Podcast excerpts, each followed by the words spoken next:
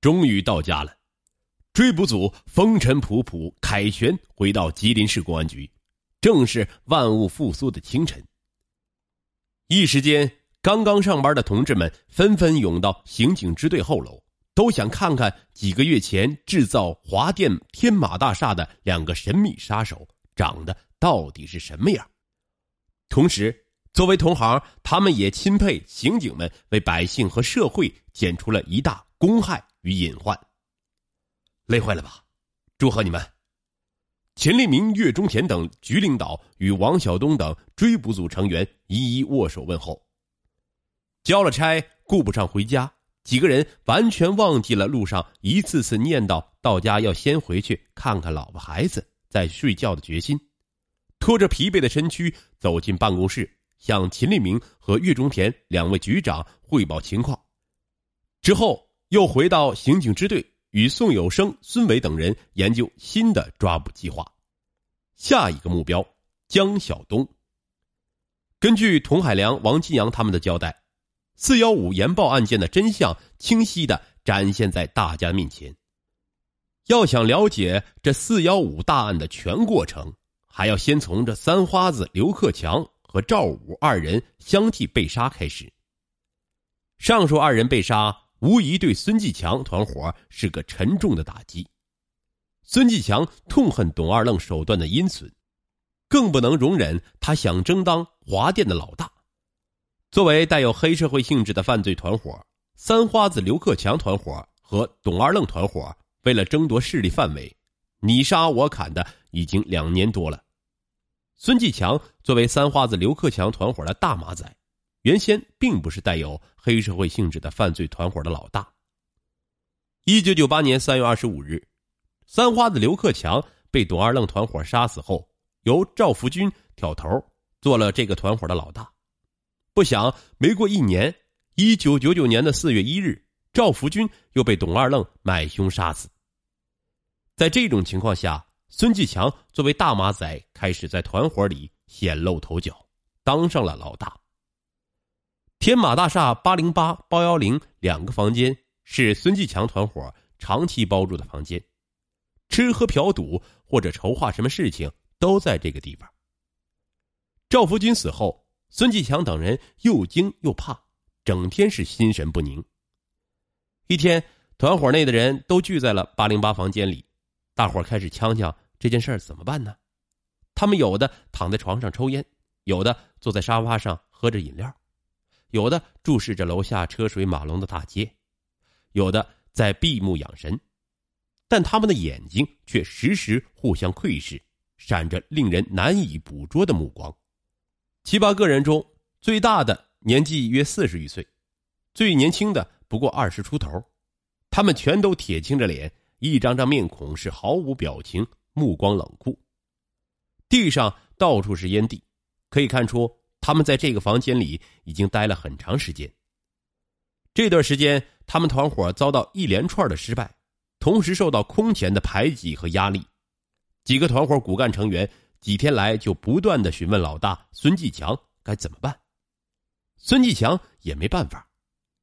现在骨干基本全齐了，枪枪的是越来越厉害，孙继强仍然是沉声不语，脸上毫无表情。一双不大的眼睛闪着眼镜蛇般的凶光。江晓东望了望在座的团伙骨干，重新点燃一支香烟，吸了一口，低沉的说：“三花子被杀死了，五哥也被杀死了，咱们怎么办？咱们都是三花子、五哥的兄弟，三花子被砍死了，五哥也被砍死了，你们说怎么办吧？下一步就该轮到咱们头上了。”孙继强也接连吸了几口烟，眼光掠过七八张木雕般的脸。稍停片刻，于秀波接着继续说道：“咱们这些人如今已面临绝境，根据现在情况的严重性，我们必须想尽一切办法从黑市上搞到一些武器，秘密弄回来。我们要利用这些武器，在华电刮起一场复仇行动风暴。有量的是汉子的，就跟强哥干。”不是汉子的，你可以走，你可以不参加。强哥，有人疑惑的问：“你想怎么干？”孙继强仍然不语，脸上闪出阴沉的冷笑。有人说：“现在关键不是怎么干，而是干不干。咱都知道，自从董二愣跟咱们较上劲儿以后，他们那帮小子越来越上脸，简直他妈凶神恶煞呀！不仅对别人，对咱们哥们儿也十分的猖獗，又让人把三花子、老五都砍死，还叫咱们找不着人反正咱们也混不下去了。”要不咱就跟他干到底，要不咱们就全让他们一个个干掉，你们说怎么办吧？还有人说，只要弄来武器，咱们就用这些武器火上浇油，首先干死董二愣、董大愣哥俩，然后愿意跟咱们的收下，不愿跟咱们的，咱就一个个挨个收拾，颠倒黑白，混淆是非，再把污水泼在他们头上，引起社会和公安局对董二愣哥俩的猜疑，挑拨老百姓跟这帮小子的关系。有人马上问：“目的是啥呀？”一，减轻咱们现在的压力，别让公安局总盯着咱们不放；二，华电社会治安一恶化，公安局就不能抽出更多的人员对付我们；三，迫使董二愣他们做出某些让步，让他们那帮孙子自身难保。也有人说：“这么干能行吗？”有人摇了摇头：“会不会？”引火烧身呢！董二愣他们也不让步啊。他会让步的，有人自信的说。为什么？一个同伙问道。今年咱不干拉倒，干就是大的，让他们哥俩不死也别想再站起来。一个团伙骨干清了清嗓子。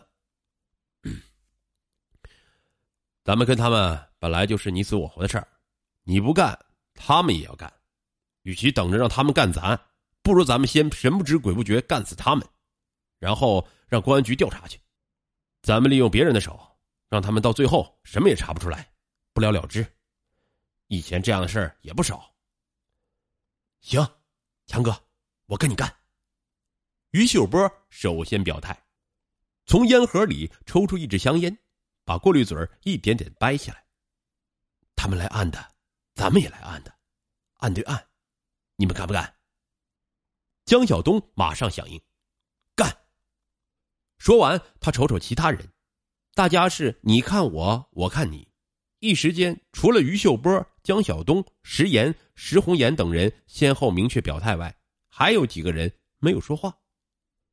在孙继强团伙内，于秀波、江晓东、石岩、石红岩这些人属于死党那伙的，那些人都是与董二愣团伙有血海深仇的。也都是被他们打过、伤害过的，因此水火难容，势不两立。然而，还有一些人，如董桂武、李猛等人，加入团伙时间不长，心态各异，属于齐强那伙的。你们怎么的？有人用眼扫视着剩下的几个，有些不满的问道：“干不干？说个话。”这些人本不想说什么，但出于面子。听到于秀波、江晓东等人态度坚决，表示要干到底，自己正在犹豫。要是不同意干吧，没面子走出这个房间，以后也没法在团伙和华电混。现在听见有人直接问他们，李猛说：“干，咋不干？咱们不能咽这口气。”于是董贵武等人也纷纷表了态，都表示要干。